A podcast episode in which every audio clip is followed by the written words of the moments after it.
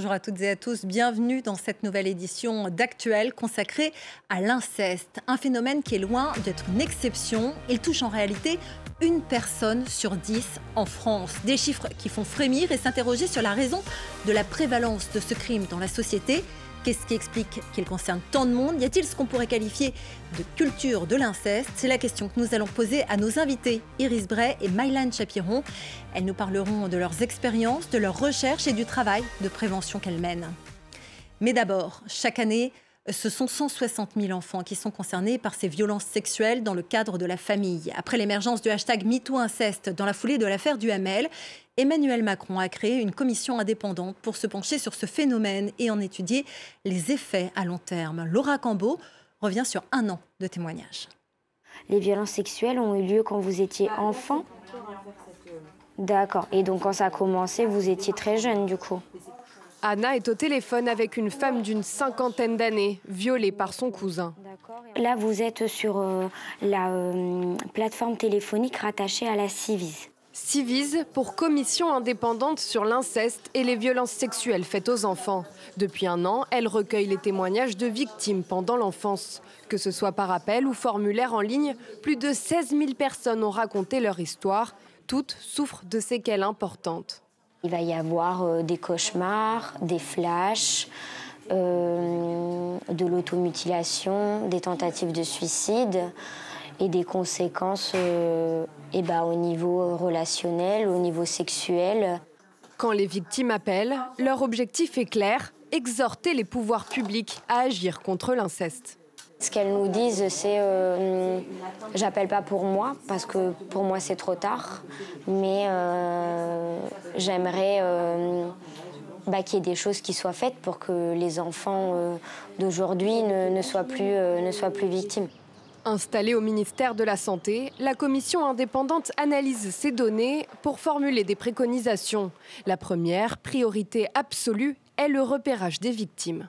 On s'aperçoit quand on fait des séances de sensibilisation auprès des enfants que quand l'enfant sent que l'adulte en face de lui est en capacité d'entendre ce qu'il a à dire, il va révéler. On se dit que l'école, c'est vraiment le lieu idéal où il serait possible d'organiser un repérage systématique. Elle plaide aussi pour un remboursement des soins pour aider les victimes à se reconstruire. Elles n'ont pas accès à des soins spécialisés. Il y, a, il y, a, une personne en audition, en réunion publique, qui nous a dit J'ai dépensé la valeur d'une maison dans les soins pour pouvoir aller mieux. La Civis doit rendre son rapport final en novembre 2023. Et on va aller euh, plus loin euh, sur cette question avec nos invités. Mylan Chapiron, on vous a vu d'ailleurs euh, juste à la fin du, sujet qu'on vient de voir. Vous êtes musicienne, autrice, illustratrice. Vous avez sorti la chanson Le Loup, sortie de ce livre de prévention et, d'un clip d'ailleurs à destination des enfants et de leurs parents. Et puis on va aussi parler de cette question avec vous, Iris Bray. Bonjour. Bonjour. Vous êtes journaliste, spécialiste des représentations de genre et de sexualité au cinéma et dans les séries. Vous avez coécrit et co-dirigé cet ouvrage, La culture de l'inceste, avec Juliette Drouard, interviennent également euh, Wendy Delorme, Dorothée Ducy, Soknafal, Ovidi et euh, Tal Peter Bromerx. Euh, vous intitulez cet ouvrage La culture de l'inceste. C'est ce que vous dites, c'est une culture réellement. Pourquoi ce terme? C'était une réponse, je pense, au terme tabou de l'inceste. je pense que ça a été un vrai changement de paradigme pour moi de comprendre que l'inceste, ça n'était pas une exception. Ça touche une personne sur dix, c'est donc un fléau. Et donc, je voulais réfléchir à pourquoi il y a autant de personnes euh, incestées. Et je m'interroge avec euh, les autres co-auteurs et co-autrices sur la question en fait de, du système de domination patriarcale dans lequel on vit et de comment est-ce que voilà, les désirs sont construits et qu'est-ce qui est autorisé. Et vous soulignez d'ailleurs que c'est souvent représenté de manière romanesque ou en tout cas romancisé dans la culture populaire, notamment donc les films et les séries. Oui, euh, de la même manière pour la culture du viol, en fait, la culture de l'inceste repose sur des stéréotypes et un de ces stéréotypes, c'est que l'inceste est souvent représenté comme même étant érotisé.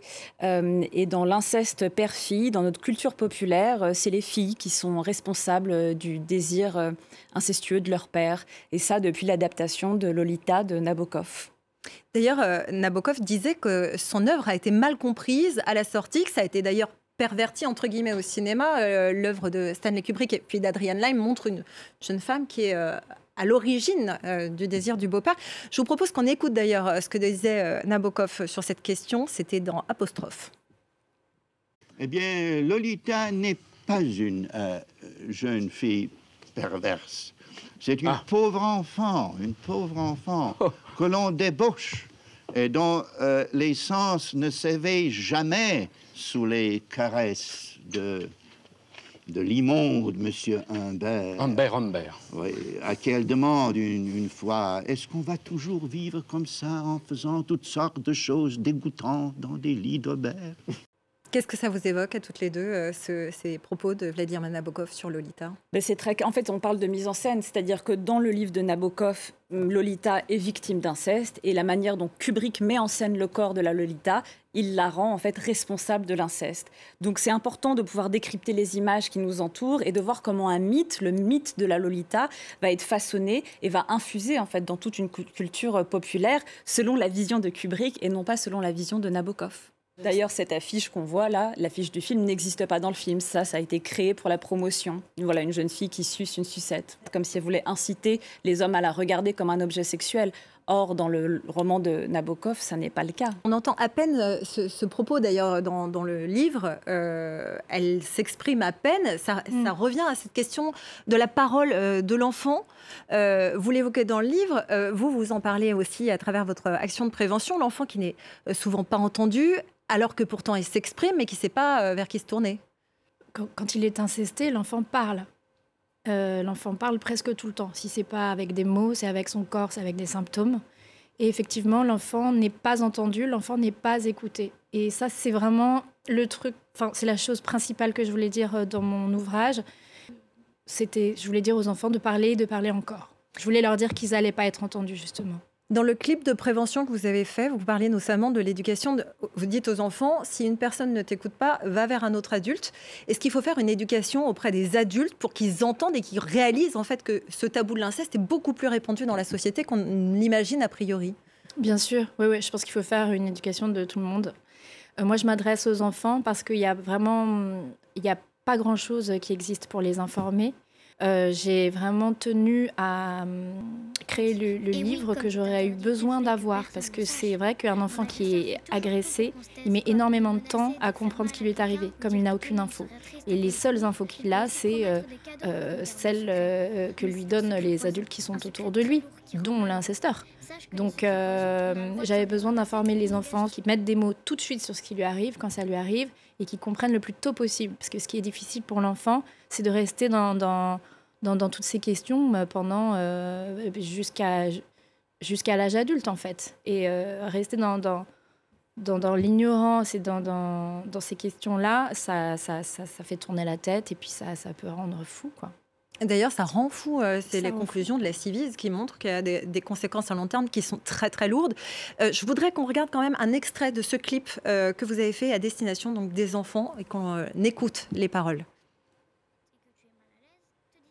Attention Quand un plus grand ou un adulte veut toucher nos parties intimes, les regarder ou les utiliser pour son plaisir, quand il veut qu'on regarde ou qu'on touche ses parties intimes, ça s'appelle une agression sexuelle. Et ça, c'est interdit et puni par la loi.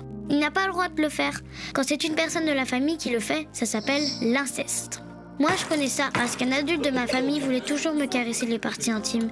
Quand personne ne faisait attention, il venait m'embêter discrètement, un peu comme un loup. C'était bizarre, je me sentais mal à l'aise. Il essayait de me faire croire que c'était pas grave et que c'était normal. La plupart du temps, c'est quelqu'un qu'on connaît bien qui fait ça, comme un ami ou une personne de la famille. Donc c'est facile pour lui de nous faire croire tout ce qu'il veut. Mais c'est faux, c'est pas du tout normal, c'est même interdit. Donc l'inceste qui se produit dans la cellule familiale, hein, c'est la définition de, cette agression sexuelle. 80% des agressions sexuelles sur des enfants ont lieu dans ce cadre. Est-ce qu'il faut voir la famille comme un lieu de danger plutôt que de sécurité? Oui, c'est le cas. Enfin, je pense que c'est en tout cas le livre, en tout cas qu'on a fait, montre cela. C'est-à-dire qu'il faut vraiment repenser qu'est-ce que la famille. Mais il faut savoir aussi que les personnes qui incestent ont soit vu d'autres personnes incester d'autres enfants ou sont eux-mêmes victimes. L'inceste est quelque chose qui se reproduit. C'est pas quelque chose qu'on invente ou qu'on imagine, c'est quelque chose qu'on reproduit. Donc de commencer à regarder son histoire familiale en ayant connaissance de ça, forcément ça remue beaucoup et il faut un certain courage euh, pour que les adultes puissent entendre les enfants et pour arrêter un cycle. Parce qu'un adulte qui écoute, c'est arrêter un cycle. Arrêter un cycle, ça me rappelle, euh, vous avez évoqué cette question très brièvement avec votre mère qui vous a dit qu'elle aussi, elle avait été concernée par ça. Mhm. Oui, bah voilà, c'est exactement ce qui s'est passé c'est exactement ce que je fais avec mon livre. Mon but premier, c'était d'arrêter euh, le cycle, de protéger les générations euh, futures de ma famille.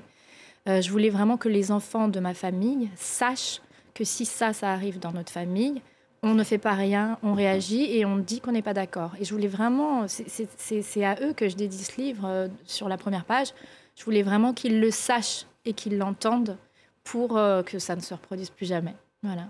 Que dans la famille aussi, ils aient trouvé finalement euh, un porte-voix pour euh, les défendre. Exactement, quelqu'un qui les protège, ouais.